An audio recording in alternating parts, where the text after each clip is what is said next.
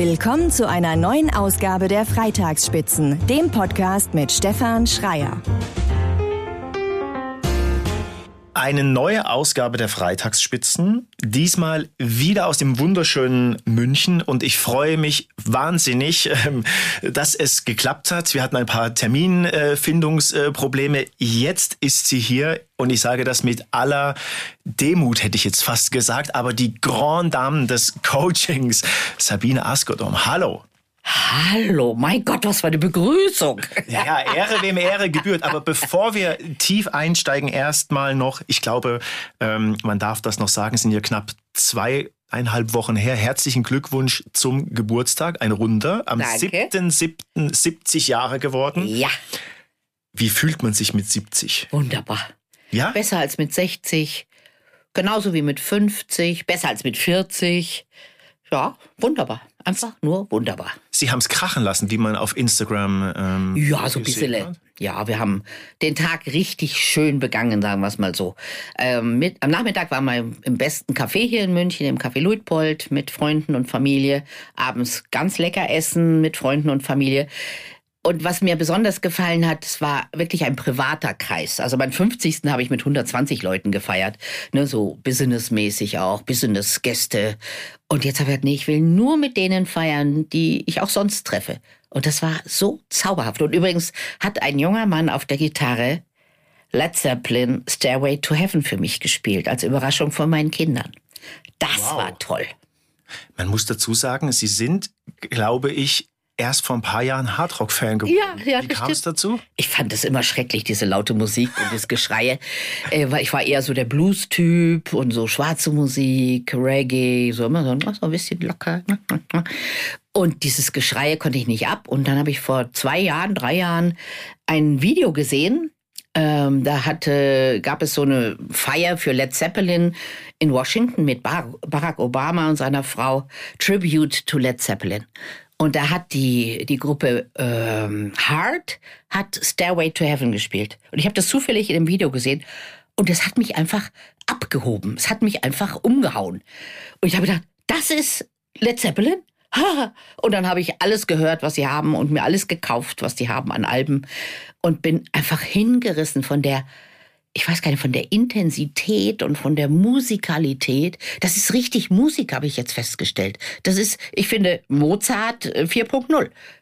Okay, und richtig dann so volle Pulle, Abrotten. laut und Ja. was sagen die Nachbarn? Äh, nein, nein, so laut mache ich es auch wieder nicht. Die haben Kinder, also Okay. ich muss mal was zurückschicken, oder? nein, wir hatten am, am Montag war ich auf einem Tanzabend für Frauen, den Freundinnen von mir organisiert hatten, das erste Mal hier in München. Einfach rocken, Rockmusik und wir haben, glaube ich, dreieinhalb Stunden getanzt. Und das war toll, waren so 70 Frauen, witzigerweise 70 Frauen bei der 70-Jährigen. Und wir haben drei, dreieinhalb Stunden jeden Tanz getanzt, glaube ich. Weil der, wir hatten eine DJ natürlich. Okay. Und die hat aufgelegt und das war so granatenmäßig. Und wir haben beschlossen, das machen wir wieder. Weil Tanzen, Musik tut einfach der Seele und dem Herz gut. Und was einem gut tut, das soll man natürlich ganz oft machen. Yes. Sie haben gerade gesagt, mit 70 fühlen Sie sich, wenn ich es jetzt noch richtig sehen Sie, ich kann mir das schon kaum äh, drei Sätze in ihrem Alter wissen Sie Ja. das. dass, da- dass es ihnen besser geht, sie sich besser fühlen Ja. als mit äh, 50, 60. Ähm, was genau ist so der Unterschied? Also wenn man sie so sieht, dann ist das wow, krass. Also Freude pur. Ähm, Was ist anders? Ähm, mit 60 habe ich nicht gefeiert. Da hatte ich dauernd irgendwelche Wehwehchen und so Galle und Blinddarm und Schnickschnack. Und da fühlte ich mich so generell nicht wohl. Ähm, und 60 fand ich auch anstrengend. Weil ich denke, 50 ist man noch relativ jung. Also jetzt aus meiner Sicht. Mit 60 fühlte ich mich dann richtig alt, eben auch durch die Wehwehchen, glaube ich. Und jetzt mit 70 habe ich das Gefühl, ich muss mich mit niemandem mehr vergleichen. Also, ich bin ich und ich habe auch keinen Ehrgeiz, wie eine 50-Jährige auszusehen oder so durch die Gegend zu rennen, sondern ich darf ich sein. Es hat sicher was mit meiner persönlichen Entwicklung zu tun. Ich habe ja einige tiefe Täler auch wieder hinter mir, aber da Kommen kommen wir wir noch vielleicht dazu. noch drauf, denke ich mir. Und jetzt habe ich so das Gefühl, jetzt ist gut. Alles ist gut. Ich bin mit mir selbst versöhnt, ich bin mit der Welt versöhnt. Ich habe aufgehört, mir ständig Sorgen zu machen. Ich glaube, dass so zwischen 60 und 70, 68 war so die Sorgenzeit, was auf der Welt passiert und dann Enkelkinder und mein Mann und hm. Und jetzt habe ich so das Gefühl, jetzt lass mal die anderen ran. Mhm. Ja, also ich habe so eine ganz gesunde Distanz zur Welt und das tut mir gut. Wir steigen da gleich noch ein bisschen tiefer ein, denn in der Vorbereitung fand ich das total spannend, weil ich so, als ich von ihren, wie Sie sagen, Tälern auch ähm, gelesen habe, habe ich gedacht, Mensch, äh, Sabine Asker, und die weiß ja eigentlich, wie das geht, aber dass es die dann auch trifft. Sie gestatten mir den, ähm, den, den, Vergleich. Ähm, da war ich dann sehr erstaunt. Und für all diejenigen, die uns draußen zuhören, ich möchte mal ganz kurz Anreisen, das geht ja auch nur im Anreisen, weil ich sie mit der Grand Dame des Coachings vorgestellt habe, was sie alles machen, wer sie sind. Ähm, Autorin, Vortragsrednerin, Managementtrainerin, Hörbuchsprecherin, Journalistin waren sie. Ähm, sie haben sage und schreibe 34 Bücher geschrieben. Ähm, das aktuellste äh, äh kam im Juli, Juli, Juli, Anfang am Juli, 7. am 7. Genau, ah, am Geburt, schön ja. Ähm, heraus. Ähm, ähm, Sie sind aber eigentlich so in, in meiner Wahrnehmung die Person gewesen, die das Coaching so gefühlt nach Deutschland gebracht hat, mhm. ähm, noch bevor die meisten Menschen überhaupt wussten, was Coaching überhaupt ähm, ist. Bevor wir darauf einsteigen, würde ich gerne die Frage stellen, was ist denn für Sie Coaching? Weil in meiner Wahrnehmung, auch in der Vorbereitung, war ich ein bisschen überfordert. Denn ich habe ja. zu diesem Begriff alles Mögliche gelesen, Wochenendkurse, wo man danach ein schönes Zertifikat bekommt, mhm. Work-Life-Balance-Coach, äh, Work-Coach, was weiß ich, was Lügner und Betrüger, es gibt alles. Oh. Ja. Also gerade gibt es ja so diese Business-Coaches, genau. die für zigtausende Euro äh, ja so quasi ein Schneeballsystem verkaufen. Und natürlich machen die den Ruf hin. Ähm, ich äh, kann einfach mal sagen, was ich unter Coaching verstehe. Ich verstehe die Begleitung eines Menschen, der eine Lösung für etwas sucht. Das kann sein, wie rede ich mit meinem Chef oder meiner Chefin.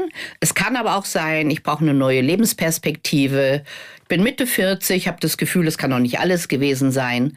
Und solche Menschen kommen zu mir und wollen erstmal mein Ohr. Und deswegen sage ich, Coaching ist für mich 80 Prozent zuhören, 10 Prozent fragen und 10 Prozent so Ideen einbringen auch. Das darf man schon auch. Also die kommen ja auch zu mir, weil sie meine Lebenserfahrung schätzen. Ähm, also es heißt, Menschen begleiten ihre Gedanken zu ordnen, selber auf Ideen zu kommen und die Lösung, die schon meistens in ihrem Kopf ist, zu erkennen und zu benennen. Also es ist ganz viel Zuhören, äh, Klappe halten, das musste ich erst lernen auch. Ähm, ich bin ja eher so die Besserwisserin und Klugscheißerin, das ist schwierig. Äh, aber hinhören, angucken, schauen, wo blitzen die Augen auf, wo kommt so ein trauriger Ausdruck plötzlich her und dann nachzufragen. So, ich sehe gerade, Sie schauen gerade ganz traurig, was ist denn? Und dann öffnen sich Menschen und erzählen das. Und dann erkennt man oft, was so dazwischen steht, zwischen dem Traum und der Umsetzung. Und das finde ich sehr spannend an dem, an dem Beruf, dass wir so die Abers im Kopf von Menschen auch erkennen. Also Leute sagen, ich würde gerne was anderes arbeiten und du denkst, ja, dann arbeite doch was anderes. Ja, aber so einfach ist es eben nicht. Und wenn sie reden und erzählen, wie es so ist in ihrer Arbeit, was sie so für Träume hatten oder haben, dann schälen sich so Ideen raus. Und das finde ich hoch, hochspannend, ist immer faszinierend, es ist immer was Neues und das ist für mich Coaching. Also Training ist kein Coaching. Äh, in der Öffentlichkeit wird alles durcheinander geschmissen. Ein Trainer ist kein Coach. Ich bin ja auch Rednerin. Aber auf der Bühne bin ich kein Coach, sondern ich bin Rednerin. Da sage ich, was ich denke. Ich habe eine Meinung, eine Haltung. Äh, äh, dann, was gibt's denn noch? Ja, so diese, diese Glücksverkäufer. Kein Coaching. Also ich mache dich glücklich, wenn Sie das irgendwo auf einer Seite lesen, weglaufen. Ne? Also ich verspreche Ihnen, in unserem Coaching werden Sie die. Nein, das wissen wir nicht, das können wir nicht versprechen. Oder wir manipulieren. Also ich glaube, Coaching ist für mich was sehr unmanipulatives, offenes, durchlässiges Gespräch. Und ist das dann spontane Zwischenfrage? Hängt das dann auch mit dem Alter zu tun? Ich meine das mit dem allernötigsten ähm, ähm, Respekt. Also wird man als Coach, je älter man wird, weil man viele Sachen auch schon erlebt hat, besser oder ist das vom Alter unabhängig? Es gibt junge Menschen, die schon sehr gute Coaches sind, weil sie diese Begabung haben. Ich glaube, es ist eine Begabung, dass sie eben Menschen erkennen, dass sie wenig werten, dass sie wissen, wie man Fragen stellt. Also bei mir kann ich es eindeutig sagen. Ich bin mit jedem Jahr des Coachings besser geworden. Also ich bin heute ein besserer Coach als vor 30 Jahren. Mit Sicherheit. Weil du einfach viel erlebt hast. Mhm. Und ich glaube auch, weil der Ehrgeiz ein bisschen mehr gezügelt ist. Wenn du so jung bist als Coach, dann willst du ja eine Lösung. Ne? Das ist ja meine Aufgabe. Und dann verkrampft man manchmal. Oder man, ähm, ja, stülpt es auch so ein bisschen über, was man selber denkt. Habe ich sicher am Anfang auch gemacht. Und je älter ich werde, umso zurückhaltender werde ich. Ich warte ab, was passiert. Und ich kann Pausen aushalten. Das konnte ich früher nicht. Ich bin so ungeduldig. Das hat mich wahnsinnig gemacht. Und dann habe ich immer die Frage, auf die ich noch keine Antwort gekriegt habe, nochmal anders gestellt, weil ich dachte, der kapiert das nicht, der weiß nicht, was ich hören will. Und irgendwann habe ich verstanden, hä, der denkt. Und die Pausen geben die Chance zu denken. Und nicht dieses Gewitter von Fragen. Und dieses alles, dieses, diese Feinheiten, ich sage mal so, dieses Feintuning, mhm. das hat sicher mit dem Alter zu tun. Was glauben Sie, woher kommt so diese Inflation des, des, des Coaching? Also jeder, der irgendwie gefühlt zwei mhm. Sätze gerade schreiben kann, haben, ist ja jetzt gefühlt Coach. Was, was ja, das Gefühl ist falsch. Oh. Ja, kann ich Ihnen einfach sagen, stimmt nicht. Es wird nicht jeder Coach. Es gibt inzwischen mehr Coaches als damals, natürlich. Halleluja, Gott sei Dank. Wir haben wie viel? 82 Millionen Deutsche. Wie soll ich die alle alleine coachen? Das geht ja auch nicht. Nein, ich bin da überhaupt nicht so alarmiert. Ich finde die schlimm, die öffentlich halt daraus ein, ein Geschäft machen und Milliarden, Millionen verdienen wollen. Finde ich schwierig. Ich möchte auch Geld verdienen, aber eben nicht auf so eine ich sag mal, betrügerische Art und Weise, wirklich. Und es gibt viele gute Coaches, es gibt viele gute Männer, Frauen, die sich wirklich, die ein gutes Ethos haben, die äh, das Beste wollen, die sich Mühe geben. Und ich muss da wirklich mal eine Lanze brechen für die Coaches, die Menschen jeden Tag helfen, ihr Leben leichter zu machen, Lösungen zu finden, die Kommunikation mit anderen zu verbessern. Und ich behaupte immer, äh, Coaching kann Frieden schaffen in der kleinen Welt jedes Einzelnen. Und ich hoffe mir immer, dass mehr und mehr Menschen sich coachen lassen, weil ich die Erfahrung gemacht habe, dass sie das ausstrahlen dann, das, das neue Selbstbewusstsein, die neue Zufriedenheit. Und ich habe jetzt, glaube ich, sechseinhalb, siebentausend Leute gecoacht und denke mir, die sind ein bisschen anders vielleicht. Die sind nicht mehr so neidisch auf andere. Das ist so das Ziel immer. Die sind zufrieden mit sich selbst, sie sind versöhnt mit ihrem Leben. Hoffe ich jedenfalls ein Stück weit. Und ich glaube, dass das ausstrahlt auf die Gesellschaft. Und dann denke ich mir, lasst viele, viele Coaches gute Arbeit machen, dann gibt's weniger Streit, dann gibt's weniger Unzufriedenheit, dann gibt's weniger Gerangel um Jobs und weiß nicht was. Könnte ich mir vorstellen. Also ich möchte wirklich sagen, die große, große Mehrheit der Coaches sind anständige Menschen, die ihr Bestes geben, die, in, die ihren, ihren Beruf verstehen und können. Und leider ist es ja immer, es gibt ja schwarze Schafe bei Rechtsanwälten, bei Lehrern, Lehrerinnen und weiß nicht was. Also wir dürfen uns da nicht verrückt machen lassen. Dass Sie Ihren Job verstehen, ähm, ähm, das kann man mehr auch äh, als nachlesen. Sie haben die großen Unternehmen alle mehr oder weniger schon mit als Kunden gehabt, äh, eigenes Unternehmen, machen eigene Ausbildungsgänge, Bücher schreiben Sie. Aber es war ja ganz am Anfang der Weg gar nicht so klar, dass äh, aus Sabine Askodom ein Coach wird. Ja. Ähm, ich habe tatsächlich nachschauen müssen, wo Rinteln liegt. Ja, Oi, sind Sie geboren. Weltstadt Rinteln. Genau, Weserbergland, Niedersachsen. Ähm, habe ich äh, äh, laut äh, Google rausgefunden. Und dann äh, ging es ja erstmal in eine ganz andere Richtung, nämlich nach München, ähm, aber auf die Journalistenschule. Ja. Wie ist aus der Journalistin Sabine Askodom, die auch nicht minder erfolgreich war, wenn man so die Stationen ähm, Cosmopolitan, äh, Eltern etc. liest. Wie sind Sie denn zur sagt man Coachy, Coach? Was denn? Coach. Zur, zur Der Coach, die Coach, Coach ich immer. geworden. Ja.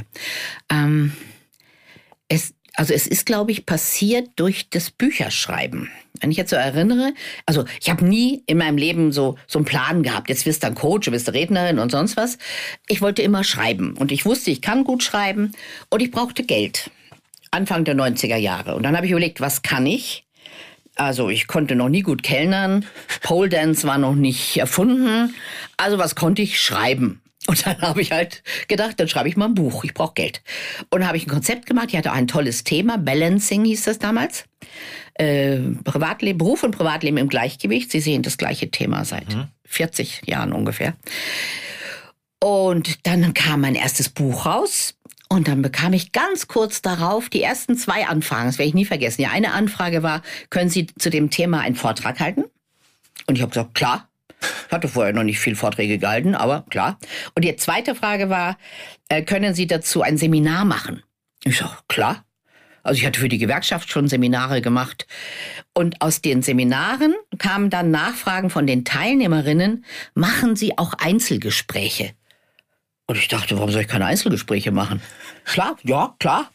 Und dann habe ich meine ersten Einzelgespräche gemacht. Und dann war ich kurz darauf auf einem Psychologenkongress in Berlin und habe das erste Mal das Wort Coach gehört. Als war Gast, 92. Äh, Sie auf dem Kongress? ich war als Journalistin noch. Ja. Mhm.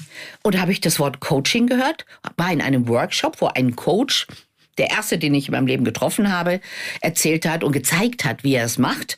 Und ich dachte, das mache ich auch, das mache ich auch. Also habe ich mich von dem Tag an Coach genannt.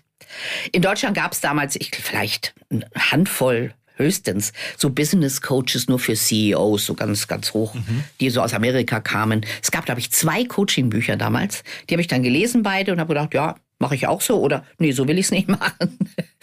Und ich glaube, ich habe die beste Coach-Ausbildung der Welt bekommen, nämlich die Journalistenausbildung. Was lernt man im Journalismus? Zuhören. Fragen stellen, Fragen stellen, zuhören, nachfragen wenn einem was komisch erscheint, nochmal nachfragen. Und das ist das im Prinzip, was Coaching ist. Okay. Und stimmt es, ich habe in der Vorbereitung irgendwo gelesen, dass Sie in Ihr Kündigungsschreiben geschrieben haben sollen, damals bei der äh, Zeitung, ohne Spaß ist man nicht gut. Stimmt das? Ja. Habe ich.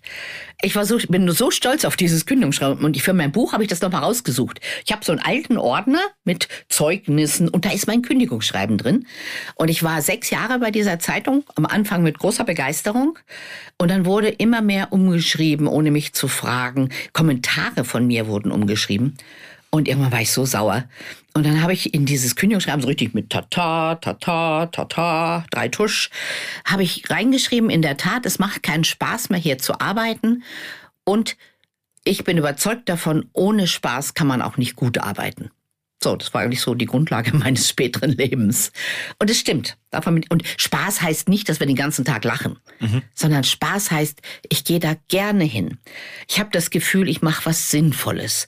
Ich bekomme ein gutes Feedback. Äh, ich habe das Gefühl, ich leiste was für die Menschen. So. Und das kann sein, dass ich einen Operationssaal reinige oder dort operiere. Aber ohne dieses, diese Sinnhaftigkeit macht's keinen Spaß. So mal ganz kurz, um das zurückzuführen. Ja. Und, und ich glaube, das ist wirklich die Maxime meines Lebens. Wenn mir etwas keinen Spaß mehr gemacht hat, dann bin ich da weggegangen, habe mir was anderes gesucht. Sechs Jahre Eltern war toll, aber nach den sechs Jahren hatte ich das Gefühl, nee, nicht noch eine Bettnässer-Geschichte. Also das ist dann auch mal gut. Ich habe irgendwie alles schon mal geschrieben. Und die Leute haben gesagt, Corona und ja, Anteile, Genussscheine, du wirst hier nicht weggehen. Und das hat mich noch nie interessiert, um ehrlich zu sein. Deswegen bin ich auch nie Millionärin geworden ich brauche Spaß. Und Spaß ist mir wichtiger als Geld. Also auch mal die Komfortzone verlassen. Aber hallo. Sie haben auch das ähm, weiß ich nicht, ob es stimmt, aber ähm, kurz nachdem Sie gekündigt haben, ähm, hatten Sie, glaube ich, schon ein relativ großes Mandat bei einer Bank, wenn ich das richtig in Erinnerung in der Vorbereitung gelesen habe. Als, als äh, Seminarleiterin, als Seminar. Ja. Und das ist dann aber auch oh irgendwie relativ schnell in die Brüche gegangen. Ja, das hat keinen Spaß gemacht. Ich hatte schon gekündigt, bei der Cosmo war das dann später, 99, äh, weil ich sieben Jahre schon nebenher Coaching und Seminare gemacht hatte. Und dann dachte ich so, jetzt ist der Zeitpunkt Zeit. gekommen, ja. Ich habe noch zwei schulpflichtige Kinder gehabt. Mein Mann hat, damaliger Mann hat kein Geld verdient, das oder wenig. Und das, das hat mich gehindert, das früher zu machen. Und dann dachte ich so, jetzt ist es soweit, du hast Aufträge. Ich hatte eine große Bank als großen Auftraggeber für mehrere Termine, viele Termine in dem Jahr. Und dann habe ich irgendwie vier Wochen vor meiner Selbstständigkeit einen solchen dummen Fehler gemacht. Ich habe in einem Interview, ich wurde interviewt von einem Mann von einem Manager-Zeitschrift über eine Veranstaltung dieser Bank, bei der ich war. Und da ist einiges ziemlich schief gelaufen. Und dann hatte der mich so angerufen, ich war schon am Zusammenpacken meiner Sachen. Und ich hatte so den, den Telefonhörer so hinters Ohr geklemmt und habe nebenbei was anderes gemacht. Und er fragte so, äh, waren Sie da auch bei dieser Veranstaltung? Ich so, ja. Äh, da ging's ja wohl rund. Und ich so, ja, ja. Äh, da war doch so ein Vorstandsmensch, der ist doch da ausgelacht worden von den Freunden. Ich sag, ja, ja. Und dann lege ich auf und denke, was habe ich denn jetzt eigentlich gemacht? Und dann gucke ich zwei Stunden später in die Online, auf die Online-Seite. Das war damals ganz neu. Und dann war die Schlagzeile der Skandal des Dr. C. Und wisst ihr, weißt du, wer als einzige zitiert wurde? Ich. Und er hat aus jedem mhm mir den Satz in den, in den Mund gelegt, den er gefragt hatte. Also als hätte ich ihm gesagt, das war ein Skandal, der war ein Vollidiot, so ungefähr. Und dann habe ich noch ganz kurz gedacht, vielleicht sieht das ja keiner. Mhm. Lustig. Stunde später kam der erste Anruf von den Frauen, mit denen ich da zu tun hatte. Und die waren so erschüttert, die waren so fertig. Wie konnten sie uns das antun? Wir können mit ihnen nicht mehr arbeiten. Wir haben jetzt von ganz oben, so, und dann haben die die nächsten Tage alle Standorte, die, äh, die Seminare abgesagt. Also mein Hauptkunde war weg. Und ich sage immer heute, Gott sei Dank war das im ersten Jahr. Da habe ich nämlich fürs Leben gelernt. Du darfst nicht über einen Kunden sprechen. Also ich weiß auf jeden Fall nicht schlecht. Mhm. Äh, du bist Dienstleister und nicht mehr Journalistin. Und das habe ich da gelernt in dem Jahr. Als Journalistin hatte ich recht, das stimmte alles. Aber als Dienstleisterin geht das halt nicht. Und das war eine harte Lektion. Gott sei Dank haben sich die meisten Termine wieder gefüllt mit anderen Aufträgen. Also es ist erfolgreich losgegangen, aber in, an dem Tag habe ich gedacht, ich muss versinken. Einfach versinken, umfallen. Ja, also manchmal lernt man die Lektionen auf die harte Art und Weise. Ist das dann auch so, Sie beschreiben das in Ihrem neuen Buch mit 70 Aha-Momenten, ist das dann rückblickend auch so ein Aha-Moment ja, gewesen? Absolut. Ich habe da so viel gelernt. Halt einfach die Klappe. Und gib niemals ein Interview, während du was anderes machst. Blöderweise habe ich das anderen immer schon so gesagt gehabt. Okay. Aber ich habe selber nicht Ne, man sagt ja anderen viele kluge Dinge, mhm. die man selber nicht berücksichtigt. Und da habe ich gelernt, einfach, lass es sein, tu es nicht. Äh, und ich rate heute immer noch, wenn irgendjemand anruft, stimmt das in Ihrem Unternehmen, immer sagen, bitte rufen Sie mich in zwei Stunden nochmal an, ich habe gerade was zu tun. Dann sich besprechen mit jemandem am besten und dann eine gute Antwort finden.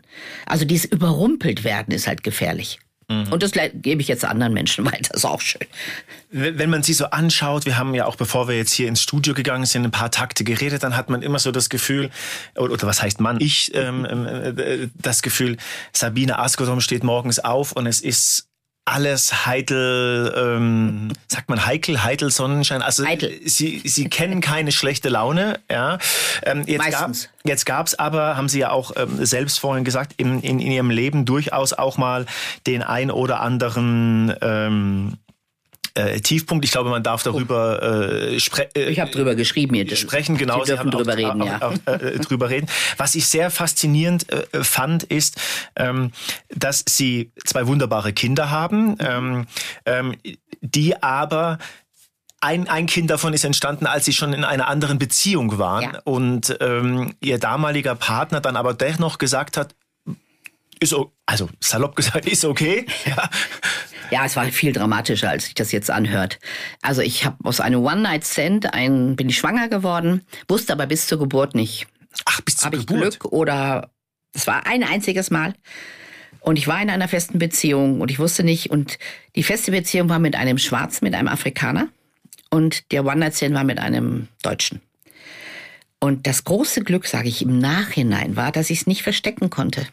Ich weiß ja nicht, wie viele Kuckuckskinder so auf der Welt rumlaufen. Die Zahlen sind, die geschätzt werden, sind relativ hoch. Okay. Nur bei mir ging das halt nicht. Und das Kind kam auf die Welt, hatte zwar schwarze Haare, das haben Babys oft, blaue Augen, weiß wie eine Schneeflocke. Und dann habe ich es meinem dann auch schon inzwischen verheirateten Mann, das war der große Fehler. Ich habe den gleich noch geheiratet vorher. Okay.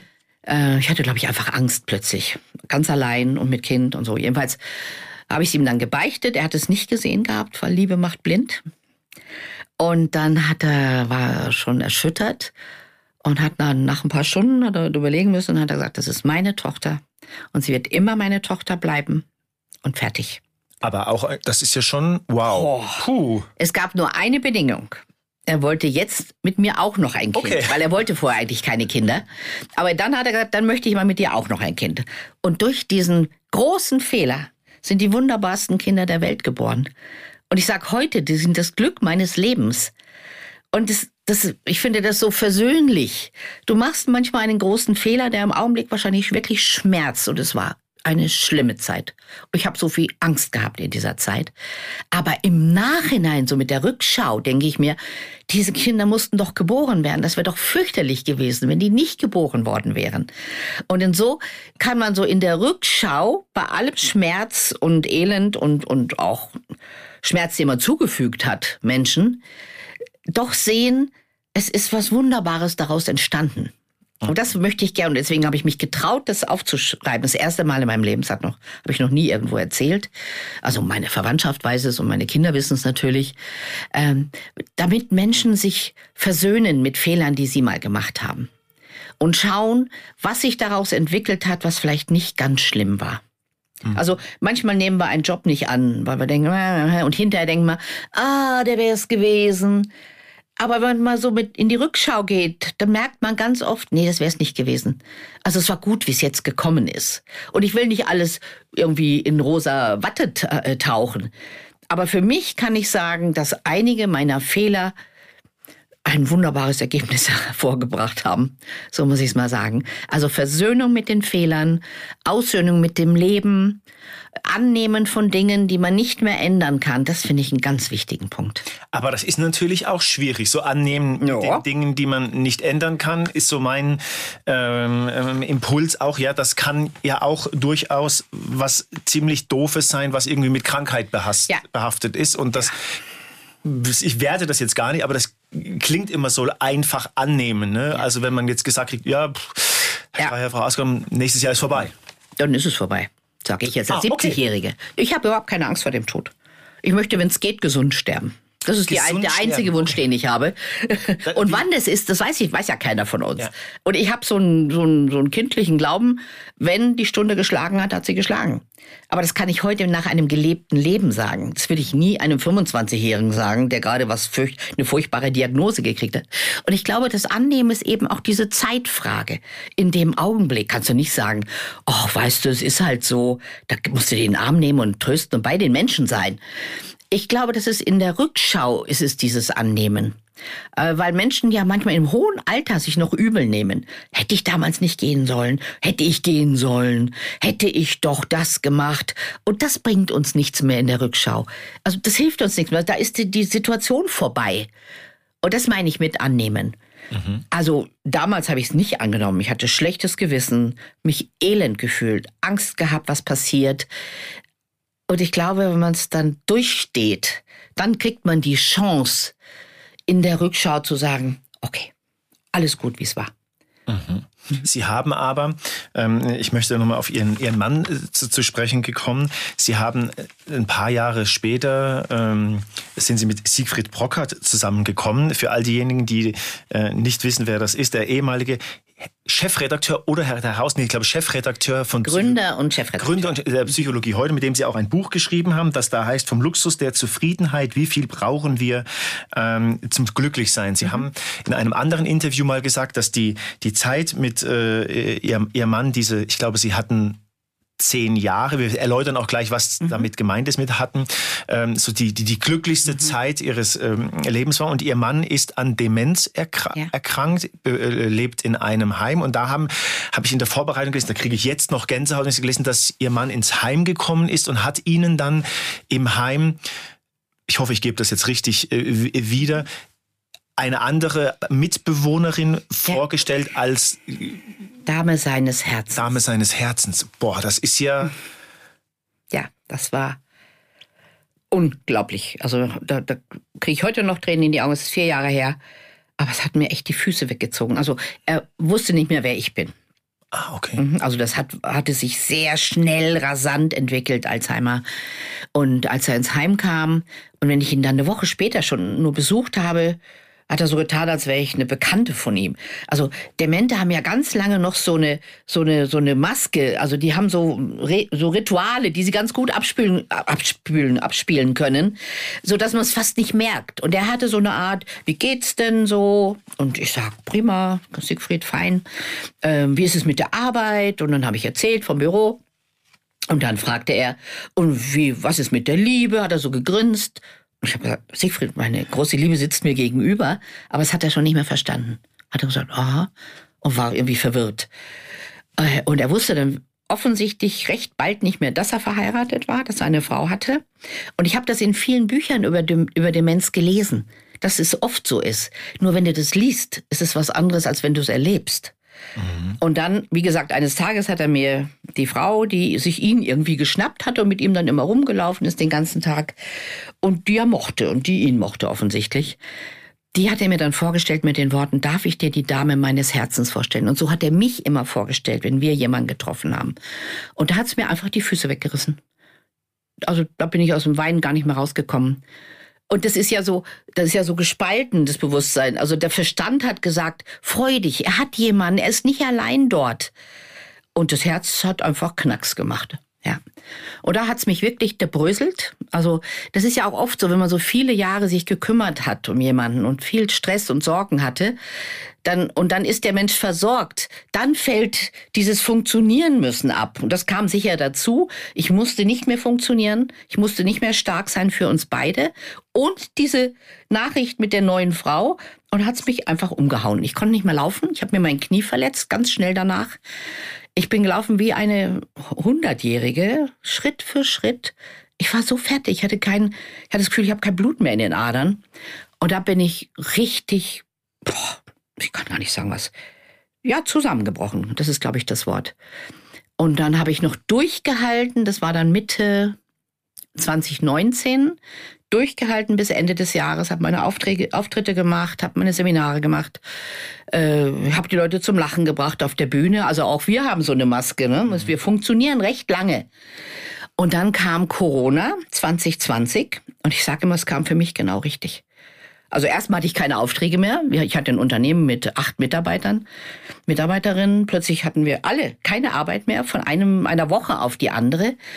Mir privat hat es halt die Chance gegeben, jetzt einfach wirklich mal zu zeigen, wie es mir geht und wahrzunehmen, wie es mir geht. Und ich habe mir sofort Anfang 2020 hatte ich mir schon eine ähm, Therapeutin gesucht.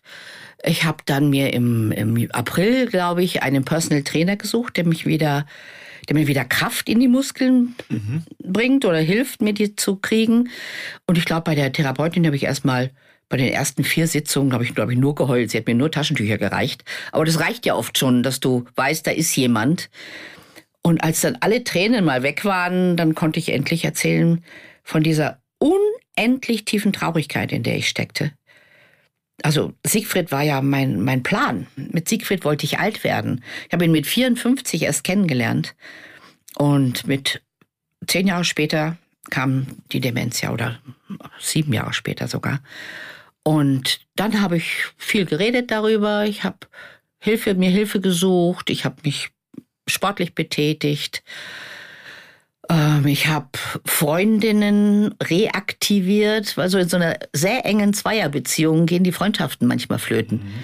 Und ich habe einige zurückgewonnen, sage ich jetzt mal, aus meinem Freundeskreis, neue Freundinnen gefunden, mit reizenden Nachbarinnen Kontakt gefunden, die dann hochgekommen sind einmal in der Woche wir haben Scrabble gespielt oder sowas. Also ich habe da ganz viel Hilfe erfahren auch und habe mich langsam, langsam aus diesem tiefen, tiefen Loch wieder rausgearbeitet. Das hat ein gutes Jahr gebraucht. Und jetzt habe ich so seit zwei Jahren habe ich das Gefühl, ich lebe wieder. Ja, so kann man sagen. Ich lebe wieder. Zwischendurch, ich weiß nicht, ich saß mal im Flieger und habe gedacht, soll er doch abstürzen, ist doch wurscht. Ich habe eh keine, keine Zukunftspläne mehr. Und jetzt dann so zwei Jahre später hatte ich das Gefühl, nee, ich möchte schon noch leben. Und ich möchte gut leben. Und inzwischen habe ich so eine Grundfröhlichkeit wieder gekriegt. Also meine Oma äh, ist mit 99 gestorben und die hatte so eine Heiterkeit in sich. Und ich habe so das Gefühl, ich bin auf diesem Weg zu dieser Heiterkeit und bin zufrieden mit meinem Leben und kann endlich denken, wie schön, dass ich die Zeit mit Siegfried hatte und nicht, warum hast du ihn mir genommen? Mhm. Und diese Phase ist auch normal, dass man zetert und schreit und wütend auf diese Welt und auf dieses Leben ist. Und inzwischen denke ich mir, ich bin so glücklich, dass ich ihn hatte. Es war wirklich nach den Kindern das größte Glück meines Lebens. Wir haben uns so gut verstanden. Wir haben so viel gelacht miteinander. Und wir haben in diesen zehn Jahren, glaube ich, mehr Zeit miteinander verbracht als andere während einer 40-jährigen Ehe, weil wir waren Tag und Nacht zusammen. Und heute bin ich so froh darüber, dass wir es gemacht haben und es nicht verschleudert haben, die Zeit. Also Dankbarkeit überwiegt inzwischen dem Schmerz. Ist das die Erlebnisse mit Ihrem Mann, ist das so ein Grund mit gewesen für das Buch Nummer 35. Also ich habe mich gefragt, okay, 34 Bücher und jetzt äh, Spiegel Bestseller auch wieder am 7.7. Mhm. erschienen. 70 Aha-Momente zum Glücklichsein. Wie kam es, ist das, mhm, ist, ja dazu zu diesem Buch? Das hat mit dieser Entwicklung zu tun. Äh, zum Teil. Aber das ist nur die eine Hälfte der Wahrheit. Die andere Welt, äh, Hälfte der Wahrheit ist, der Verlag hat mich angeschrieben, ob ich ein Buch mit ihnen machen möchte. Wenn alle vorher Bestseller waren? Was nee, waren nicht alles Bestseller. Nee, nee, nee. Waren ein, zwei waren Bestseller. Äh, andere haben sich gut verkauft. so. Äh, und ein neuer Verlag, Gref und Unze, hat angefragt, wir würden gerne ein Buch mit ihnen machen, hätten sie Lust. Und ich hatte gar keine Lust. Letztes Jahr im Herbst. Und ich dachte, oh nee, das mache ich, tue ich mir nicht an. Ist auch Quälerei, ein Buch zu schreiben. Oh nee, nochmal ein neues Thema entwickeln. Und dann habe ich aber nicht abgeschrieben, sondern ich habe die angerufen, die Lektorin. Gott sei Dank. Und ich bin so ein Anruftyp. Mhm. Ja, aber da komm, das sagst du jetzt einfach. Und dann habe ich ja gesagt, oh, kann ich mir nicht vorstellen. Dann sagt sie, ja, wir hatten an sowas Kleinteiliges gedacht, so 50 Kapitel. Und da habe ich gedacht, oh, 50 Kapitel klingt gut. Das heißt kleine, kurze Kapitel. Das ist machbar. Und dann habe ich gesagt, würde ich machen, wenn sie auf 70 erhöhen. dann habe ich schon gewusst, du hast nächstes Jahr Geburtstag im Sommer, du kannst es schaffen bis dahin.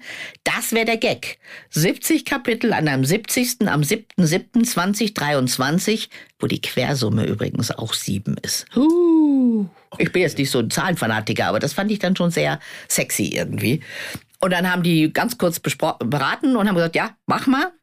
Haben einen Vertrag gemacht und ich wusste dann schon auch, was ich da schreibe. Und ich habe gesagt, eine biografische, äh, ein biografisches Buch, also nicht als Biografie, aber mit biografischen Erkenntnissen, ob das okay für die ist und keinen Ratgeber. Mhm.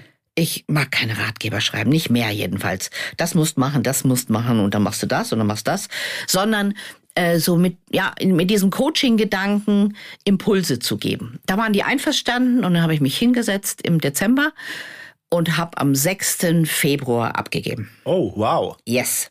Ich kann schnell schreiben. Okay. Äh, bei den Aha-Momenten, was ähm, verbindet, äh, äh, fand ich ganz interessant, ein das Eierköpfen. Eierköpfen und Seidenkleid fand ich ganz nett. Äh, äh mögen Sie uns kurz erklären, nicht damit die ja, Spannung. Also das Kapitel geht um das Anerkennen, dass Menschen anders sind als wir selbst. Das ist so der, der Aha-Moment. Beim Eierköpfen oder beim Eierpellen. Also ich komme aus einer Familie, wir sind Eierklopfer. Also von meinen Großeltern schon gelernt, da wird ganz elegant so oben so ein bisschen diese Schale angeklopft und dann wird die so abgefriemelt, ganz leise alles, bloß nicht laut sein. Und ich habe den Siegfried kennengelernt und wir haben das erste Mal zusammen gefrühstückt und er nimmt sein Messer und haut diesem Ei den Kopf ab und ich so, was machst du da? Und sagt er, ja, so isst man doch Eier.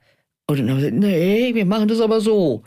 Und das ist für mich das Beispiel dafür. Menschen sind nicht schlecht oder doof, nur weil sie es anders machen als du. Manche Menschen reden anders als wir. Manche Menschen was ich was, arbeiten anders als wir, denken anders als wir. Manche fahren anders Auto als wir. Das ist doch schrecklich. Aber es sind deswegen keine bösen Menschen, sondern sie fahren einfach nur anders Auto. Und dieses Beispiel fand ich so schön, äh, dass wir ja aufgewachsen sind mit so, so strikten Vorgaben oft, das macht man so und nicht anders.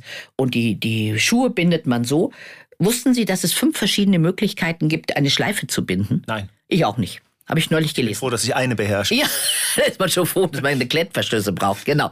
Nein, und, und das ist ja dieser Wahn zu glauben, alle müssen so machen, wie ich es ich mache. Und da habe ich von Siegfried einen wunderbaren Satz wirklich geschenkt gekriegt. Und der heißt, in gewisser Weise ist jeder Mensch wie alle anderen Menschen. Wir müssen alle essen, trinken, schlafen, atmen. Der zweite Satz heißt, in gewisser Weise ist jeder Mensch wie einige andere Menschen. Also einige binden die Schuhe so und andere binden sie anders. Und der dritte Satz heißt, in gewisser Weise ist jeder Mensch wie kein anderer Mensch. Und das ist, also ich habe das damals als eine solche Befreiung empfunden. Ich muss gar nicht sein wie die anderen. Ich darf anders sein. Es gilt natürlich auch der Umkehrschluss. Die anderen dürfen auch anders sein als ich. Und das finde ich manchmal anstrengend. Und seitdem bin ich eine gelassene Autofahrerin, eine gelassene Bahnfahrerin. Die hat dann telefoniert einer ein bisschen lauter. Vor 20 Jahren habe ich mich darüber aufgeregt wie so ein Depp. Und heute höre ich zu und denke, oh, du lernst wieder was. Ach, in der Firma geht es so zur Sache. wenn es mich stört, wenn es zu viel wird, drehe ich mich auch mal um und mache so Zeichen für ein bisschen leiser. Und dann reden die leiser. Also es ist so eine ganz große Akzeptanz in mir entstanden dadurch, dass Menschen anders denken als ich, andere Dinge mögen, dass Menschen mich nicht mögen und dass ich auch nicht alle Menschen mögen muss. Mhm. Große Freiheit. Gegen Ende unseres Gesprächs ähm, würde ich gerne einen Faden aufgreifen, den wir so ganz am Anfang ähm, hatten, dass mit, mit Coach ja vielfach so die, die Reise nach dem Glück, die Suche nach dem mhm. Glück ähm, äh, äh, verbunden ist. Sie haben ein ganz spannendes Modell, wie ich finde, das Glücksnugget-Modell, ja. bei dem jeder und jede tagtäglich so ein bisschen was erleben kann. Mögen Sie uns das mal kurz erklären? Ja, das geht so ein bisschen gegen diesen Wahn, dass ich diesen riesen Klumpen Glück finden muss. Und ich muss den ganzen Tag rumrennen und grinsen, so ungefähr. Also das ist ja auch der Unterschied zwischen einem glücklichen Leben, da sehe ich immer nur so Grinsekatzen, und einem geglückten Leben, so dass man so im, in der Nachschau immer sagt, es ist gut gewesen. Und dieses Glücksnuggets-Modell hilft dabei, nicht mehr dauernd nach diesem Klumpen zu starren und darauf zu warten, sondern so kleine winzige Glücksmomente zu erkennen die uns am Tag so erreichen. Also ich hatte einen reizenden Taxifahrer vorhin, als ich hergekommen bin, und der hatte irgendwie äh, BR Klassik an Radio und es war wunderschöne Musik. Und ich habe mich bei ihm bedankt dafür, weil ich war aufgeregt, ich war zu spät, es gab keine Taxen, ich wusste, sie warten und ich bin so ein Pünktlichkeitsfanatiker. Und dann saß ich da hinten und hörte diese Musik und dachte, Oh, ist das schön, habe ich durchgeatmet. Das sind Glücksmomente. Und die übersehen wir manchmal so, weil wir ja so immer auf dieser Suche und auf dieser Hatz sind nach dem großen Glück. Und ich empfehle eben, sich kleine Glücksnuggets zu basteln. Die kann man auch bestellen im Internet. So kleine Kieselsteine, gold angemalt. So mache ich das mit meinen Enkelkindern immer und dann die in irgendwie so ein Glas zu legen und daneben eine schöne Schale, irgendeinen schönen Teller und jeden Abend mal zu gucken, was hatte ich für kleine Mini-Glücksmomente. Also mein Taxifahrer ist dabei, auf jeden Fall. Unser Gespräch ist dabei, weil ich das als sehr beglückend empfinde. Und nicht, oh, ich muss da einen Podcast machen, oh, ist alles so schrecklich, sondern es ist schön, ich genieße es, Glücksmoment. Und dass man sich so klar macht, was an dem Tag so an kleine Mini-Glücks passiert ist. Vielleicht kennen Sie das, man geht spazieren und kommt plötzlich an so eine Stelle und denkt, oh, ist das hier schön. Das ist ein Glücksmoment und den einzufangen und nicht vergehen zu lassen. Und dann guckt man mal so nach einer Woche, wie viele Glücksmomente liegen denn in meiner Schale und dann kann man sich dran freuen und ich habe inzwischen auch im Coaching die Erfahrung gemacht, wenn da zu wenige liegen, dann kann ich mir überlegen, ich brauche mehr. Wo kriege ich Glücksmomente her? Was mache ich gerne? Tanze ich gerne? Höre ich gern Musik? Ähm, möchte ich mal wieder meine Freunde treffen, die ich lange nicht gesehen habe? Also es ist auch so ein kleiner Hinweis, sorge für deine Glücksmomente. Und ich finde es eine wunderbare Übung und ich liebe ja haptische Sachen. Also die Steine anzufassen, aus dem Glas zu nehmen, da reinzulegen. Ich finde, das ist schon so ein kleines Ritual, was uns gut tut. Und man sieht es auf einen Schlag, was ja. man gemacht hat. Ähm, zum Schluss die Frage. Auf Ihrem aktuellen Buchcover steht, lebe selbstbestimmt, wild und weise. Wohin geht die Reise von Sabine Askodom? Was kommt noch? Ich habe keine Ahnung. Ich habe keine Pläne. Ich habe früher mal gesagt, ich möchte einmal nach Quedlinburg, immer so als Gag. Mhm. Aber ich war inzwischen in Quedlinburg. Sehr schön dort. Alte, mittelalterliche Stadt am Rande des Harz oder im Harz vielleicht sogar schon. Äh, also ich habe keine konkreten Pläne. Ich weiß, ich möchte solange ich kann, meine Arbeit noch machen. Ich möchte viel Zeit mit meinen Kindern und Enkelkindern verbringen. Ich möchte noch die eine oder andere kleine Reise machen. Also mich zieht es auch nicht mehr in die Welt. Ich finde, ich war in, Thailand, ich war in Amerika, ich war in Afrika oft. Es reicht mir eigentlich. Äh, also ich bin ziemlich wunschlos und ich, man sagt ja wunschlos glücklich und das gefällt mir auch. Also äh, selbstbestimmt bin ich, wild bin ich, weil ich mache, was ich will. Weise, da bin ich auf dem Weg, habe ich das Gefühl. Also es hat sich erfüllt. Und ich habe ja vor fast 20 Jahren ein Buch geschrieben, das hieß Lebe wild und unersättlich. Deswegen auch dieser Anklang an dieses, das war damals ein Bestseller. Und da denke ich mir, ja, mit 40 würde ich sagen, mach, tu.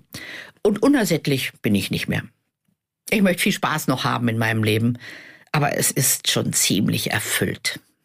Es gibt, glaube ich, kein besseres Schlusswort. Sabine Askodom, vielen, vielen herzlichen Dank, äh, äh, dass Sie sich die Zeit genommen haben.